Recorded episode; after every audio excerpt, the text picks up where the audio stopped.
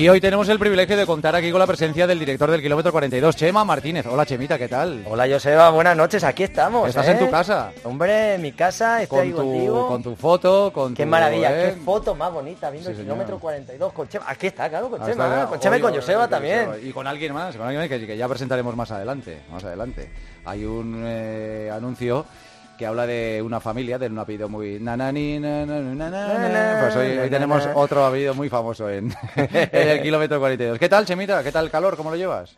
Pues hoy ha sido duro, ¿eh? Ha sido duro, Eh, ha sido duro, además he estado todo el fin de semana en Gijón Sí. y ha sido venir aquí a Madrid, 38 grados, la que está cayendo de... Está siendo duro hacer el deporte, o sea, así que luego damos algunos consejitos para variar un poquito el... Pues, pues hoy mismo. como, Ahora mismo. como tenemos que hacer, darlo, o sea, claro. simplemente evitar, por supuesto, todas las horas de máxima exposición, porque puede resultar incluso peligroso. E- e intentar, en alguna medida, todas las bebidas estimulantes, el alcohol, que entiendo que nos puede apetecer tomar alguna cerveza o algo, pero si vamos a hacer ejercicio, evitarlo, intentar llevar prendas que sean siempre que nos protejan del sol, utilizar todas las cremas solares que podamos para proteger nuestra, nuestra piel, todo eso nos va a ayudar y sobre todo cambiar un poco la alimentación, Joseba. También vendría bien pues eh, abusar de las frutas, las verduras, todos los nutrientes un poquito que tengan más agua nos va, nos va a venir muy bien, sobre todo y nos va a ayudar a prevenir esas altas temperaturas. Y luego, por ejemplo, a nivel de cambiar sesiones de entrenamiento, ¿qué podemos hacer? O sea, alguien que tenga dudas, oye, ¿es bueno hacer salir a correr una hora?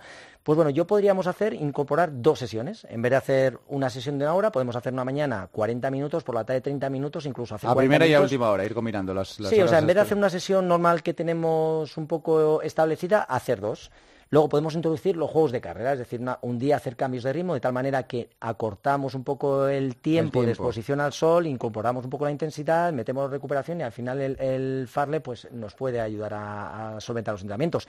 También incorporando el entrenamiento cruzado, ya lo hemos dicho muchas veces, podemos hacer una sesión de piscina que va a bajar la temperatura de nuestro cuerpo y, y vamos a trabajar de forma aeróbica también más o menos bien, con lo cual es maravilloso el, el entrenamiento cruzado, la bicicleta. Es un buen momento para ir al gimnasio. Eso, gente que tiene matrícula en el gimnasio y no va durante todo el año, Claro. que siempre hace propósito de decir, oye, vamos en septiembre. No, bueno, pues ahora es un buen momento para ir a los gimnasios, utilizar toda la maquinaria que tienen, trabajar un poco pues, las diferentes máquinas, si no podemos trabajar el cardio, o sea, siempre podemos trabajar de 20.000 maneras. Algún truquito, por ejemplo, los que tengan piscina en casa. Si vamos a hacer ejercicio, nos podemos pegar un bañito que nos baja un poquito la temperatura y luego salir a, a correr o hacer el ejercicio que, que vayamos a hacer. Se trata de minimizar daños y sobre todo muy importante lo de las bebidas estimulantes y el alcohol, que en casos de, de estos días de, de sol tan extremo, pues nos puede, pues eso, perjudicar y, lo queremos, queremos hacer ejercicio, queremos estar bien y, bajar las intensidades. Ojito con las intensidades también, que no debemos abusar demasiado, o sea, una persona que esté muy preparada o las personas que estén preparando algún campeonato, alguna competición, que sí que es cierto que empiezan a, a darse un poquito de caña, pero, pero bueno, más o menos con, con estos consejitos yo creo que, que vamos bien. Estos días eh, solemos oír muchas veces, ha muerto una persona por una ola de calor, o por un golpe de calor, mejor dicho, no una ola de calor, por un golpe de calor, y, y se repite varias veces. ¿Cómo se detecta eso? Sobre todo cua- para aquellos osados que aún así quieran seguir haciendo deporte al aire libre y exponerse a las altas temperaturas. Pues mira, con el calor provoca, nuestro cuerpo empieza a, aumentar la temperatura. Con el eh, provocamos una vasodilatación a nivel circulato- circulatorio y nuestro cuerpo no es capaz de, de ser capaz de, bajar esa temperatura que, que provoca el, el ejercicio o simplemente nuestro cuerpo que, que, eh, su temperatura empieza a elevarse de una manera excesiva.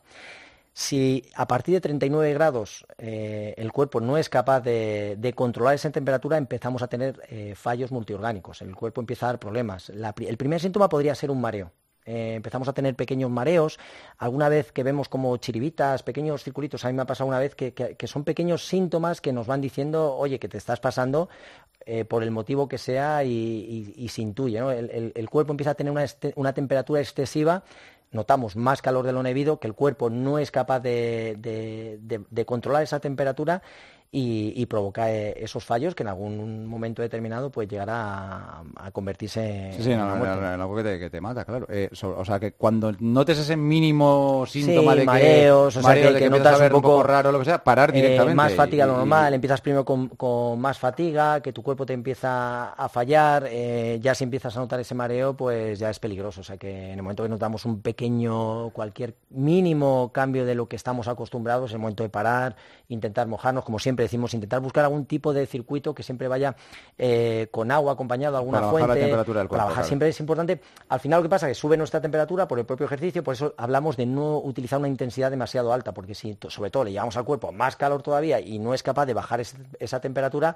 le, llevamos al colapso. Así que lo importante es que mantengamos la temperatura en nuestro cuerpo estable. Por eso el 39 grados, 39, 40 es cuando se pueden dar esos golpes de calor que pueden provocar en alguna ocasión eh, los fallecimientos. Pues ya lo sabemos. Si se puede evitar el hacer el deporte aire libre mejor estos días, porque tampoco pasa nada, porque hagamos algo alternativo. No, y se puede salir por la noche. O sea, sí, también, sí, también, es encontrar una hora diferente. O las alternativas que has dicho, que tampoco hace falta que seamos, eh, no sé, tan, tan obsesivos del deporte. Hay que hacerlo, pero, pero bueno, en su justa medida. Y el alcohol, ojo con el alcohol y sobre todo con el calor que, y las bebidas estimulantes que, en este caso nos, nos perjudican más que nos favorecen. Tenemos varias noticias. Eh, están, están en marcha los campeonatos del mundo paralímpicos, que ahí sí que somos una potencia muy importante. Están, son en París, eh, antes de los Juegos Olímpicos, a ver si, si va bien la cosa. Eh, tenemos atletas que están muy bien como Adrián Ben, eh, que ha corrido dos veces en cuatro días y ha ganado. En 1.44, 1.44, dos marcas estupendas. Sergio Fernández, en cuatro vallas, además. Ah, es verdad, es verdad, sí. Que ha estado, lleva pasando un calvario de lesiones. Además, ¿sabes qué pasa? Yo ahora me estoy poniendo en la piel de los deportistas de alto nivel que sufren lesiones y se prolongan en el tiempo y, no acabas de, ver la luz y resulta muy frustrante. Y cuando ves un, atleta como, como Sergio, fue eh, plata en Astana en el 16, ha estado durante dos o tres años con muchísimos problemas y, ha vuelto otra vez y se, en Bélgica ha quedado segundo y está en eh, 49-73, ha hecho cerca de su marca y también es una buena noticia. Pues mira, y hay imágenes curiosas como, por ejemplo, eh, la final de los 100 metros eh, en, los campeonatos británicos. Sí. Era, era, era, campeonatos británicos, con la lluvia, ¿no? Es alucinante, no había visto nunca una carrera con tanta lluvia. Y hace una buena marca el que gana, 10-03. Sí, sí, 10 pelados. Pero la imagen es tremenda porque casi no se ve a los atletas de la manta de agua que, estaba cayendo. Siguen los horarios, eh, además, normalmente las, las competiciones, si te toca en ese momento, con ya, ya puede pasar lo que caiga, viento eh, tormentas y bueno, las imágenes resultan espectaculares. Muy llamativas. Sí, sí. Y espectaculares también fueron las imágenes de que vimos la semana pasada de que un eh, hacía los 100 metros lisos con, eh, llamas, llamas. Bueno, pues este fin de semana tenemos un austríaco, Rainel Predul, que ha hecho un maratón en un frigorífico de carne a 25 grados bajo cero.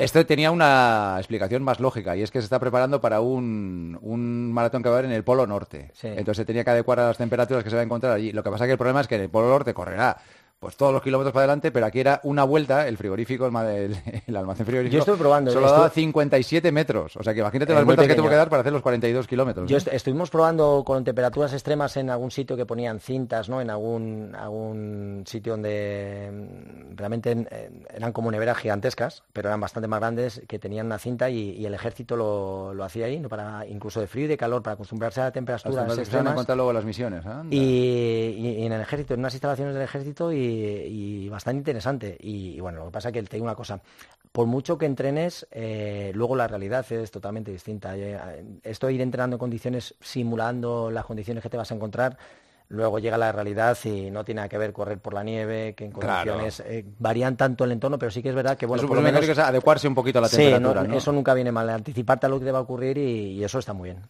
Que ha venido con Chema hoy un campeón de España. Sí. Sí, lo conoces, ¿no?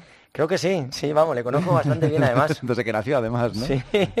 Es Nico, el hijo de Chema, que ayer se proclamó campeón de España de los 400 vallas eh, en la categoría sub-18 en Gijón. ¿Qué pasa, Nico? Buenas noches. Hola, ¿qué tal? Yo soy Eva. Es la, primera entrevista que te hacen. Sí, es la primera. Y que, esté tu padre delante también, ¿eh? Qué pesado, ¿eh? Sí, un poquillo. Un poquillo, ¿no? Yo no prometo no preguntar nada. no, hombre, pues eres tú el que tienes que preguntar. Claro, claro. Yo estoy de padre, he estado el fin de semana disfrutando de... Me encanta el atletismo y, he tenido la suerte de, verlo in situ, cómo pasa, ¿no? y es un poquito te lleva cuando competía, ¿no? Y, ya lo estoy viendo en, a través de, Nico, ¿no? Y, es maravilloso. Ha hecho un campeonato, ha corrido una prueba con los cuatro vallas, que aquí hemos dicho muchas veces que es una Eso es lo que te iba a decir, claro. Es muy dura. Porque tú estuviste eh, jugando, jugueteando con la pértiga. Eh, te iba más la pértiga antes, Sí, empecé con la pértiga y luego me pasé, pues me gustaba más correr y decidí probar las vallas y a ver qué tal me fue. pero has hecho también carreras de velocidad, de medio fondo, has probado un poco de todo. Sí, he entrenado para velocidad, pértiga, medio fondo y me he ido ahí ubicando y me ha gustado las vallas. Joder, pues ¿y cómo te gusta siendo la más dura? Pues no sé, me gusta sufrir entrenando y, y las vallas es lo que me hace. Joder, es que fíjate, es lo, lo que decía antes Chema. eh, siempre hemos preguntado cuál es la prueba más dura que existe en el, en el atletismo. Y tú siempre has dicho, el 400 vallas. Sin lugar a Porque el ácido láctico te revienta. se dispara y llega a puntos de que realmente las grandes pájaras eh, que se pueden encontrar en cualquier deporte cuando vemos desfallecimientos, gente que vomita, bueno, pues en, en la prueba del 400 es la prueba que el cuerpo es capaz de, de- de llevar el ácido, el ácido láctico al máximo, ¿no? 20 milimoles, más de 20. Para una persona normal está en reposo, para que te hagas una idea, entre 0,7 y 0,8 milimoles. Una prueba de maratón se corre entre 2 y 4 milimoles de manera constante. Tu Constante, cuerpo es capaz sí. de aguantar durante esas dos horas entre 2, 4, 5 milimoles. Y estamos hablando de una prueba como el 400 que se te dispara más de 20, con lo cual las pajas que se pueden agarrar son buenas. Luego estamos hablando que el, que el ácido láctico tarda en aclararse al menos 4 o 5 días. Y, y, bueno, ya que ha quedado campeón de España, que es una maravilla. y- y eso se llama agujetas, ¿no? Y dolores por todas partes después, ¿no? ¿O no? Bueno, tú ya lo que, lo, lo que sientes. Llega a casa y ya estoy apajarado. Y llega tarde a casa un poco porque necesita estar tirado un poco en la hierba hasta que se recupera. Pues sí. ¿Qué es lo que más duele en una carrera de estas? Pues eh, los últimos 100 metros yo creo que son los peores, porque se te junta todo el, todo el ácido y tienes que saltar dos vallas y es lo más duro. De hecho, eh, hemos puesto en el, en el Twitter del programa la carrera de, de ayer y, y, la hemos analizando antes del programa y veíamos que después del- de la última valla el esfuerzo que tienes que hacer es descomunal cuando ya no te queda nada dentro, ¿no? Claro, los últimos 40 metros son a apretar a lo que te quede y, y a darlo todo. ¿Te, te da tiempo de disfrutar en, en- en una vuelta? Me decía mi padre que si le escuchaba cuando me chillaba, yo no, no escucho nada, estoy centradísimo y no eres incapaz de sentir nada ni nada. Porque es, porque es una carrera muy, muy, me- como los 100 metros, los 200, imagino, muy, me- bueno, en este además, en este caso además, eh, incrementado por, las, por la presencia de las vallas, que tiene que ser muy mecánica, me imagino. Tú tienes, te- sabes los pasos que tienes que dar antes de cada valla. Claro, yo tengo todo medido, depende de mi cansancio, del viento y lo tengo todo medido. Y si sale muy bien, significa que he ido a menos pasos y si sale mal, significa que he hecho muchos pasos y he tenido que recortar. Y, y entonces eh, la carrera es, eh, tú empiezas y la- hasta las primeras vallas das menos pasos de los que das después, después al final. ¿O cómo, cómo es esa, esa evolución? Yo cuanto menos pasos dé, mejor. Entonces, Pero es- tienes que estar más fuerte. Y a medida Claro, que va tienes- pasando la, dando dando la vuelta, las fuerzas van mermando y me imagino que eso te obligará a dar más pasos, ¿no? claro, los últimos metros, las últimas vallas, tienes que dar más pasos que el inicio, ya que el- estás tan cansado que no puedes poner los mismos pasos que el principio. Claro. Entonces los últimos metros son a, a lo que puedas. Joder. Eh, eso es eh, mecánico, o sea, el, el número de pasos, eso depende de, de- de cada atleta, de la fuerza que tenga, de la altura, de, de- cada uno tiene sus características, o más o menos el número suele ser más, más o menos el mismo para todos. No, claro, cada atleta tiene una forma de correr y yo, por ejemplo, soy muy de, de dar mucha zancada, entonces tengo que meter menos pasos que otro que puede dar menos zancadas y ser más rápido. Y, y yo, por ejemplo, doy 14 pasos entre vallas, ya que soy capaz de, de ese zancada, esa zancada que doy, transformarla en velocidad. ¿Y tú por qué corres? Si tienes a un pesado al lado, has tenido toda tu vida a un pesado al lado que, que no ha hecho más que correr. Pero yo no hacía Tu, vallas, tu ¿eh? madre fue olímpica de, de hockey sobre hierba. Digo, Yo qué sé, pues dedícate a hockey sobre hierba. ¿no? Ha probado, eh, ¿sabes que ha, ha hecho fútbol? Eh, Ha jugado a rugby. Era, corría y, yo cuando veía, digo, cómo, cómo placaba, digo, ostras, le van a destrozar. Yo veía además luego a los padres que andaban por ahí, uno con las rodillas rotas, digo, digo, madre mía, lo- lo- el deporte, con, lo- con lo bueno que es correr, que no tiene ese peligro de, de los placajes, y ha probado muchos deportes. O sea que yo creo que el, el probar cuando es adolescente, cuando es un, un niño, diferentes disciplinas deportivas, yo creo que enriquece, no, no, no obsesionarte y al final el talento te va llevando o donde eres capaz de, de brillar un poquito más, de brillar más que, que en- que en otros deportes, donde tú sacas tu mejor tu mejor performance, pues en este caso él lo ha descubierto con las vallas y en el, y en el liso, fíjate, me- yo soy un fondista, lo de correr tan rápido como él, imposible. Y, y fíjate que le preguntabas, que mucha gente te pregunta, ¿qué piensas cuando, cuando corre? Que le estabas preguntando a él Sí, que vas sí. concentrado. Y, y en una prueba ha hecho 52.95 en, en 400 vallas, que es la mejor marca española de... Con 16 años, ¿eh? Con 16 años. ¿Y, y qué piensas en esos 50 segun- 52 segundos? Pues, ¿en ¿Qué piensas? Nada, no, no puedes pensar en nada, simplemente en la carrera y, y en lo que salga. En que te salga bien. Claro. ¿Se, se siente dolor? Eh, no. ¿Fatiga tampoco? Nada, no Fatiga tampoco, no. Cuando acabas entonces ya sí. ¿no? Claro, cuando acabas, bueno, a no ser, yo por ejemplo quedé primero y tenía tanta euforia que no, no era capaz de asimilar nada. Ah, bueno, pues muy bien. ¿Te quedas ya en el 400 vallas? ¿Ya esa va a ser tu prueba, fetiche? Sí, a ver qué tal es el, el año que viene, a ver cómo me encuentro, y, pero me ha gustado, me ha gustado. Lo que pasa que eh, yo sí que te he visto hacer tiradas largas con, tu padre y haces muchas series y muchas tiradas largas. Sí, suelo hacer entrenos de, de largas distancias porque es lo que más, lo más fácil que es eh, entrenar eso. Y aunque también hago entrenos de velocidad corta para, para ganar esa velocidad. Te lo digo porque eh, Castle Waldholm, que es el récord más mundial de los 400 Sí, sí. vallas, en una entrevista en el AS creo que es, ha dicho que lo máximo que ha corrido en su vida ha sido dos kilómetros. O sea Claro, que- es, es una aleta de velocidad y... Pero tú has corrido mucho más que También, dos también- kilómetros. también una cosa, Joseba, te la he dicho por quedar bien, ¿eh? También lo de que hace muchas series de... Oye, tú las pones en el distancia, Twitter, ¿eh? siempre te estás Eh, toda la semana vez- es un orgullo correr, tal, tal, y salís ahí Claro, los dos pero, pero disparados. hace, hace en, en un momento de, tem- de pretemporada y, y no hace tantos kilómetros. O sea que yo creo que tiene mucho margen de mejora a nivel aeróbico, que eso se gana con el, con el tiempo y ahora está súper rápido. O sea, le ves corriendo y no eres capaz de seguirle ni como te robe la cartera o el móvil, no le pillas ni de coña, vamos. Pero, pero es curioso que estos tipos que corren tanto, ¿no? Nada, tanto en- o sea, tan rápido, no tanto. No eh, son capaces. no son capaces el otro día de- además estábamos hablando los dos. Además, decía- hablaba de la escuela, ¿eh? Warhol hablaba de la escuela y dijo, hice siete minutos y pico en dos kilómetros. Dice, ya no he vuelto a hacerlo más. Ya me he dedicado específicamente al, al Y lo cuatro hace vallas". también que no que no lo, lo toque, si funciona y le va Claro. estupendamente bien. Estas pruebas son demasiado de especialistas, muy Y de específicas, técnicas, ¿no? de muy Claro. técnica y, y tienes que dedicarle tanto tiempo a la técnica que al final si trabajas otra cosa a nivel aeróbico no tiene ningún sentido, ¿no? Y al final en estas edades de formación poco a poco se va viendo donde tienes que trabajar un poco todo, la coordinación, la agilidad, la velocidad, la fuerza, y poco a poco te van encaminando hacia donde tienen que estar bien, que al final es en la categoría absoluta, donde tienes que brillar y donde está al 100%. Lo que pasa es que, desgraciadamente, en estos últimos años se está acelerando todo. Queremos todos niños prodigios que con Sí, 18 claro. años estén ganando, y al final hay que seguir un poco la ley de vida natural, poco a poco ir progresando y llegar a la edad absoluta en las mejores condiciones y dispuesto a entrenar, que es que hay que entrenar mucho. Y ves a Warhol cómo entrena y es un animalito Un total. animal, claro. Oye, eh, ¿cuántas horas requiere, cuántos días a la semana requiere un campeonato de España de 400 vallas? Pues yo entreno de lunes a viernes, dos horas ¿Todos los días? todos los días, a no ser, bueno, si no compito ese fin de, pues también eh, entreno el sábado y domingo es el único día de descanso.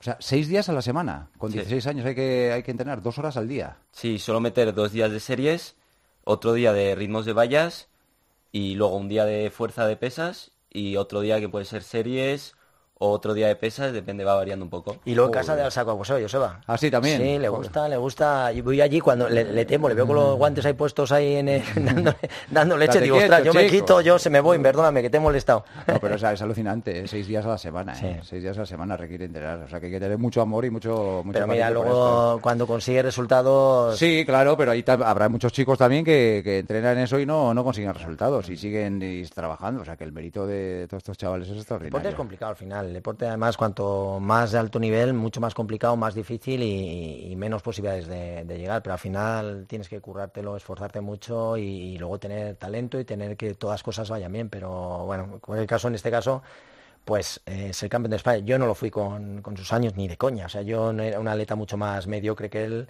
tiene muchísimo más talento y, y yo lo veo y bueno, ha sido, eh, te puedo decir que, has- que he disfrutado más que cualquiera de mis triunfos. O sea, es una maravilla. Qué Y- guay, pues muy bien. Pues Nico, esta es la primera, esperemos que sean muchas. Y, si, y si algún día te cansas del atletismo, te recomiendo que te dediques a la radio, porque tienes una voz espectacular. No me digas, eso no me lo han dicho a mí. No llevo tantos años trabajando Eh, con Joseba es que- y nunca me ha dicho Es que eso. tú no la Nico. tienes, Chema, ni yo tampoco, pero él sí. Sí. Te joder, con 16 años tiene un bozarrón que como la eduques Bueno, un poco, ¿cómo vamos, te va a servir de mucho. ¿eh? 85 el- eh, el bicho y nos coge pero, aquí- pero una voz muy muy profunda, muy muy grave, sí, sí, es- es- está muy bien. ¿eh? Como eduques la voz, mira, ya tienes otro, otra cosa para pensar en el futuro. Nico, que te vaya muy bien, muchas gracias. Muchas gracias, Joseba. Eh, las preguntas, Semita, eh, ¿cuándo empiezo a beber en un maratón? Ya lo hemos dicho muchas veces. Desde, Desde, el principio. Desde el principio no podemos descuidar, sobre todo con maratones además de temperaturas elevadas de más de 15 grados, tenemos que estar bebiendo casi desde el kilómetro 5 pequeños sorbos y cuando llevamos, eh, pues había que beber eh, cada, bueno, cada 5 kilómetros y tener beber nuestro vasito de agua entero sin ningún problema. ¿Cuántos kilómetros son un ultra? Pues todo lo que pase de los 42 de la maratón ya se le denomina Ah, sí, ultra. ¿eh? O sea, Ah. 45 kilómetros sería un ultra, o sea que hablamos de distancia hasta la maratón, media maratón, maratón y ultra, lo que va más allá. Eh, ¿tu, pro- tu próximo reto? Está recuperado y en cuanto esté recuperado Joseba, estoy deseoso de ponerme un reto. Desde luego no va a ser enfrentarme en un 400 a Nico, eso seguro. Eso seguro, porque vas a perder. ¿Es más duro la bici o correr? Con esto terminamos. Eh, correr. Sí.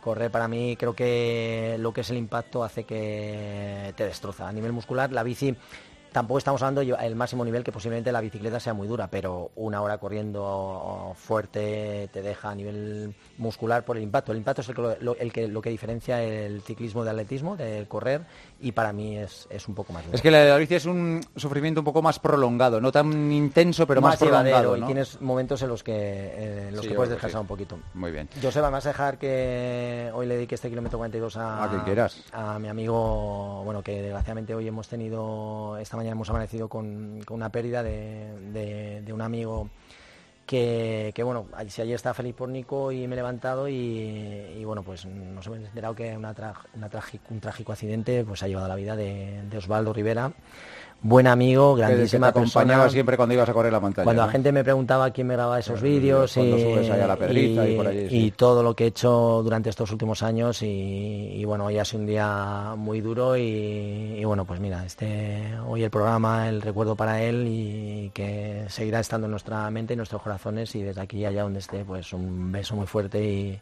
y animo a toda la familia, amigos. Por supuesto. Pues que descanse en paz. Eh, Chemita, hasta la semana que viene que yo ya no estoy, ¿eh? Bueno, pues ah, estaremos aquí como siempre en el kilómetro 42. Nosotros no faltamos, Joseba, nosotros no faltamos. Que vaya bien, gracias.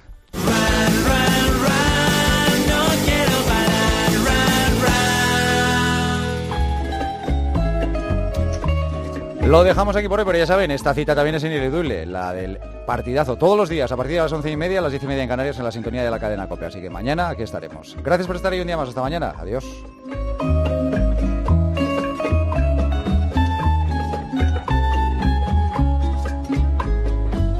Soy el fuego que Joseba Larrañaga. El partidazo de COPE. Estar informado.